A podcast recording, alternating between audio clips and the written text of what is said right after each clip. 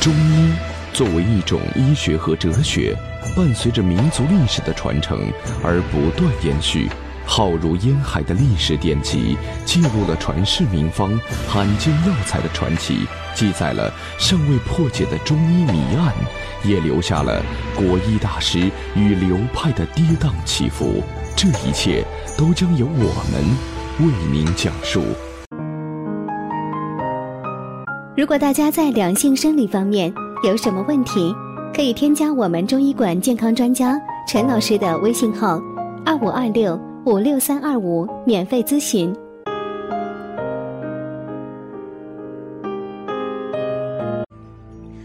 感受人文历史养生，品味江南中华文化。这里是国医奇谈，我是海涛，我是马俊杰。马博士，茶文化在我们国家应该是博大精深啊，可是大家可能还不太知道，其实茶文化和中医文化有很密切的关系，对吧？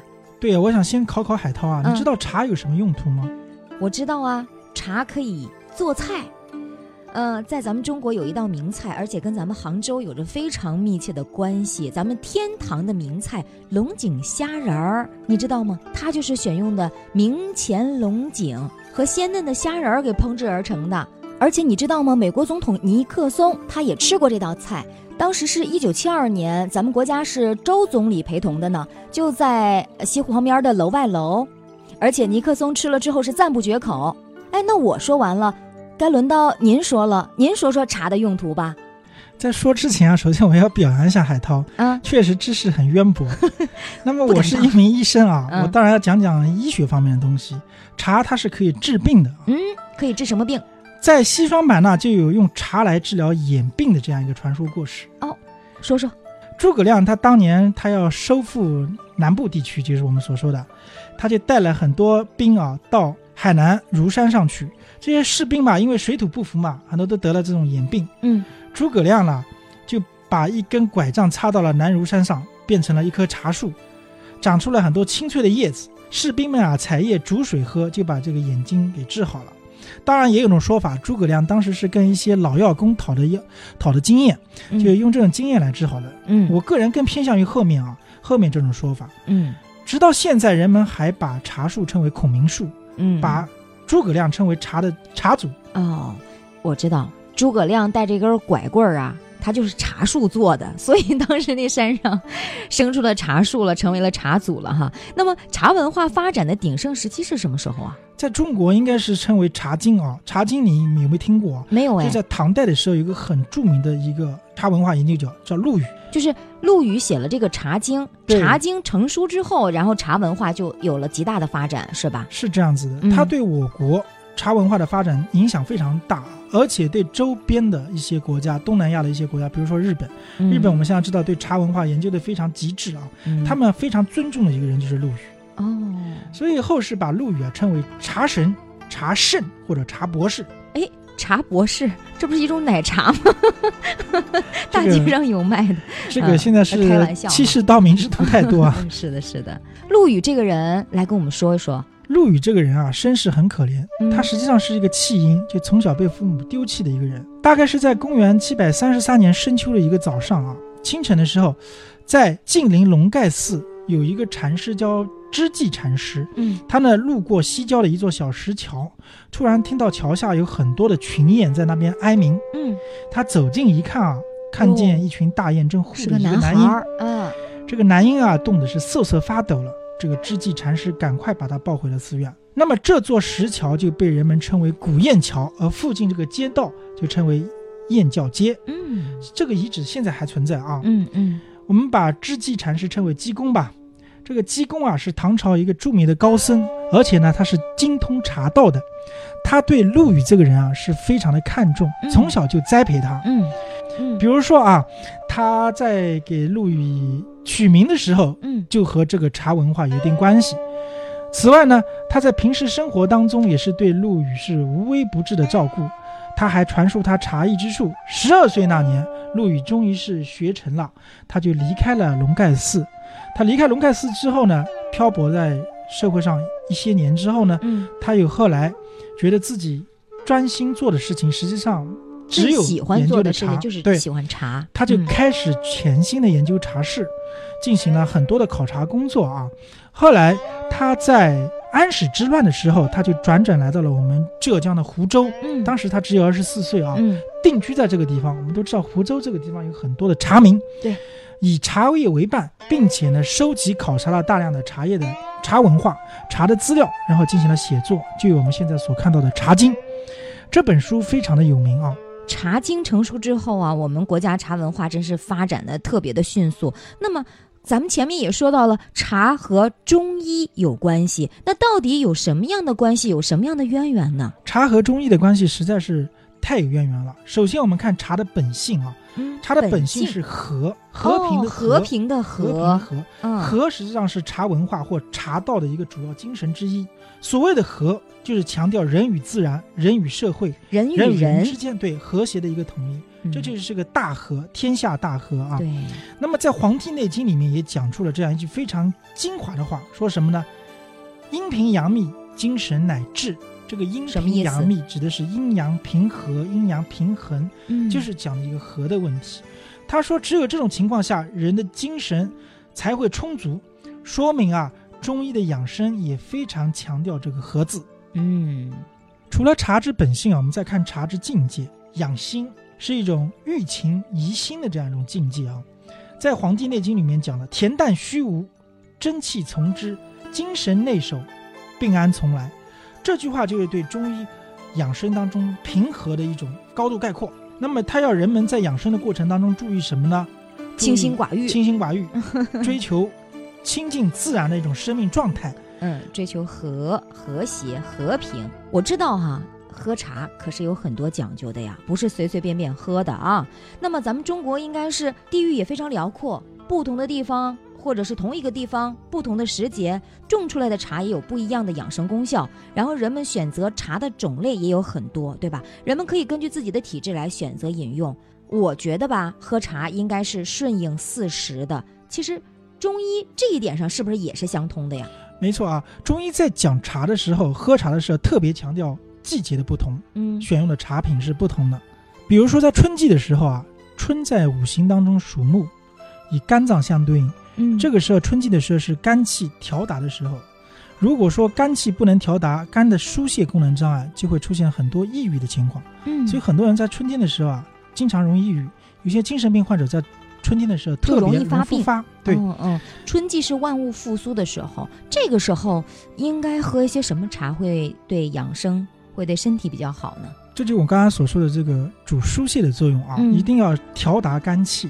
在调达肝气里面，非常重要的就是一些花茶，具有芳香的作用，哦，芳香心散之气的这样一些花茶，嗯效果不错。而且呢，它还可以解春乏。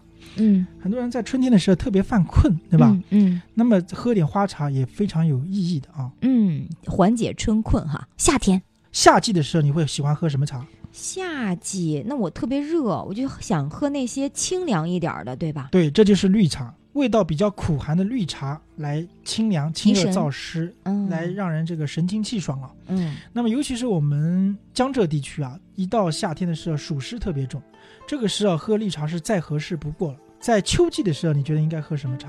秋季，秋天的时候，你看树木都凋零了，而且气候非常干燥，对吧？我对应，该会喜欢喝，就是能够让我比较润的字。润，对对对，滋滋润润的的作用滋对吧润的茶。你讲的嗯没错啊，刚才讲的秋季的时候，它天气是比较燥的，而且人呢也会出现一系列的这个干燥的这种情况。比如说我们很多人这个嘴唇、嘴巴特别干，嗯想喝水，嘴唇也开裂、蜕皮，这是典型的这种秋燥的表现啊。嗯嗯，那么在这种情况下，一定要养润。那喝一些什么茶比如说这个时候清茶，就是我们所说的乌龙茶就很合适啊。？哦乌龙茶它具有很好的濡养肌肤啊、利咽润喉以及益肺保阴的这样一个作用，嗯就是润养的这个作用。嗯嗯嗯，秋季讲完之后，我们讲冬季啊。，对，冬季冬季我希望能够温暖一点儿。我知道了，红茶，是不是红茶？红茶的确可以暖胃的作用啊。嗯红茶它具有温补脾胃的作用，而且啊，红茶相较于这个绿茶而言，它是比较偏于热性的。嗯，可以增加人体的抵抗力，非常合适冬天服用。你看，我们两个都不是品茶大师，却在一直在讨论茶的事儿哈。马博士，我想问你在平时的临床过程当中啊，您给人开方子有没有用到过把茶加到你的方子当中呢？有啊，我曾经啊有一个患者，他是严重的头痛，嗯当时呢我选用了很多的中药汤方，凡是涉及到头痛的方子我都试了一遍，但是就没有效果。于是呢我又仔细去这个翻阅古书，我们在翻阅了《太平惠民合剂居方》的时候啊，这个里面特别强调了川芎茶调散的问题。哦，就川芎茶调散里面就用茶叶来调的。而我在临床上，往往有的时候觉得茶叶就是平时生活当中经常会服用的一些饮料嘛，就不会太在意，嗯所以没有把茶叶放进去。嗯但这个患者就没有效果，我想是不是茶叶问题呢？于是呢，我就让这个患者把茶叶放一部分进去，没想到这个患者回来跟我讲，哎，用了茶叶之后，整个汤方就活了。从那个时候我才知道，原来川芎茶调散它真的加茶是有道理的。哦，川芎茶调散可以治疗头痛，对吧？是的，嗯，又学一招。今天有没有带来小方子？有啊，今天带来小方子多一点点啊，嗯，因为我们刚刚讲了春夏秋冬嘛，对那，么对应春夏秋冬，我还对应给大家四个小方子啊，对嗯四个小方子，哦好的，专门大家可以用来泡茶喝的。首先我们看春天，春天的时候我们刚刚讲要春季啊，应该要主调达、主疏泄的，是不是？那么这个时候重点要理气。我给大家推荐的一个小方子是木香和郁金。嗯中医里面称为颠倒木金丸，木香三克，郁金三克，打成粉泡茶就可以了，嗯，可以疏肝理气，治疗很多情志不舒服的病症。当然，还有一些人，比如说经常有乳房胀痛的，尤其是月经来的时候乳房胀痛的，非常合适用这个汤方。第二个夏呢，天就是夏天的时候啊，夏天的时候刚刚讲了是暑湿比较重，这个时候要重点要化湿。我给大家推荐的小方子是藿香六克，佩兰六克，荷叶十克，也是打成粉泡茶喝，重点可以芳香化湿、祛湿的这个作用。秋季的时候啊，秋天比较干燥，这个时候我们肯定要润。我们刚才用的乌龙茶的确可以润养的作用，但除此之外呢，中药里面有很多的润养作用的，比如说沙参、麦冬、玉竹等等。这边呢，我给大家推荐的小方子是沙参三克，麦冬三克，玉竹三克，同样是打成粉泡茶喝，专门用来润秋燥的。到冬天了，应该暖胃，嗯，暖脾胃，温暖。那么这个时候应该怎么办呢？海涛，我考考你啊！这你可难不倒我，生姜红糖汤呀，果然是这个名师出高 徒啊！我随还不带这么自夸的好 吗？我是夸你，不是夸我，好吧？那你是名师，我是高徒，咱们俩都是在自互夸。互夸啊！ 好好，嗯，小秘方：春季木香三克，郁金三克；夏季藿香六克，佩兰六克，荷叶十克；秋季沙参三克。麦冬三克，玉竹三克，冬季生姜五片，红糖三克。这好，今天节目就到这儿了，感谢各位的收听。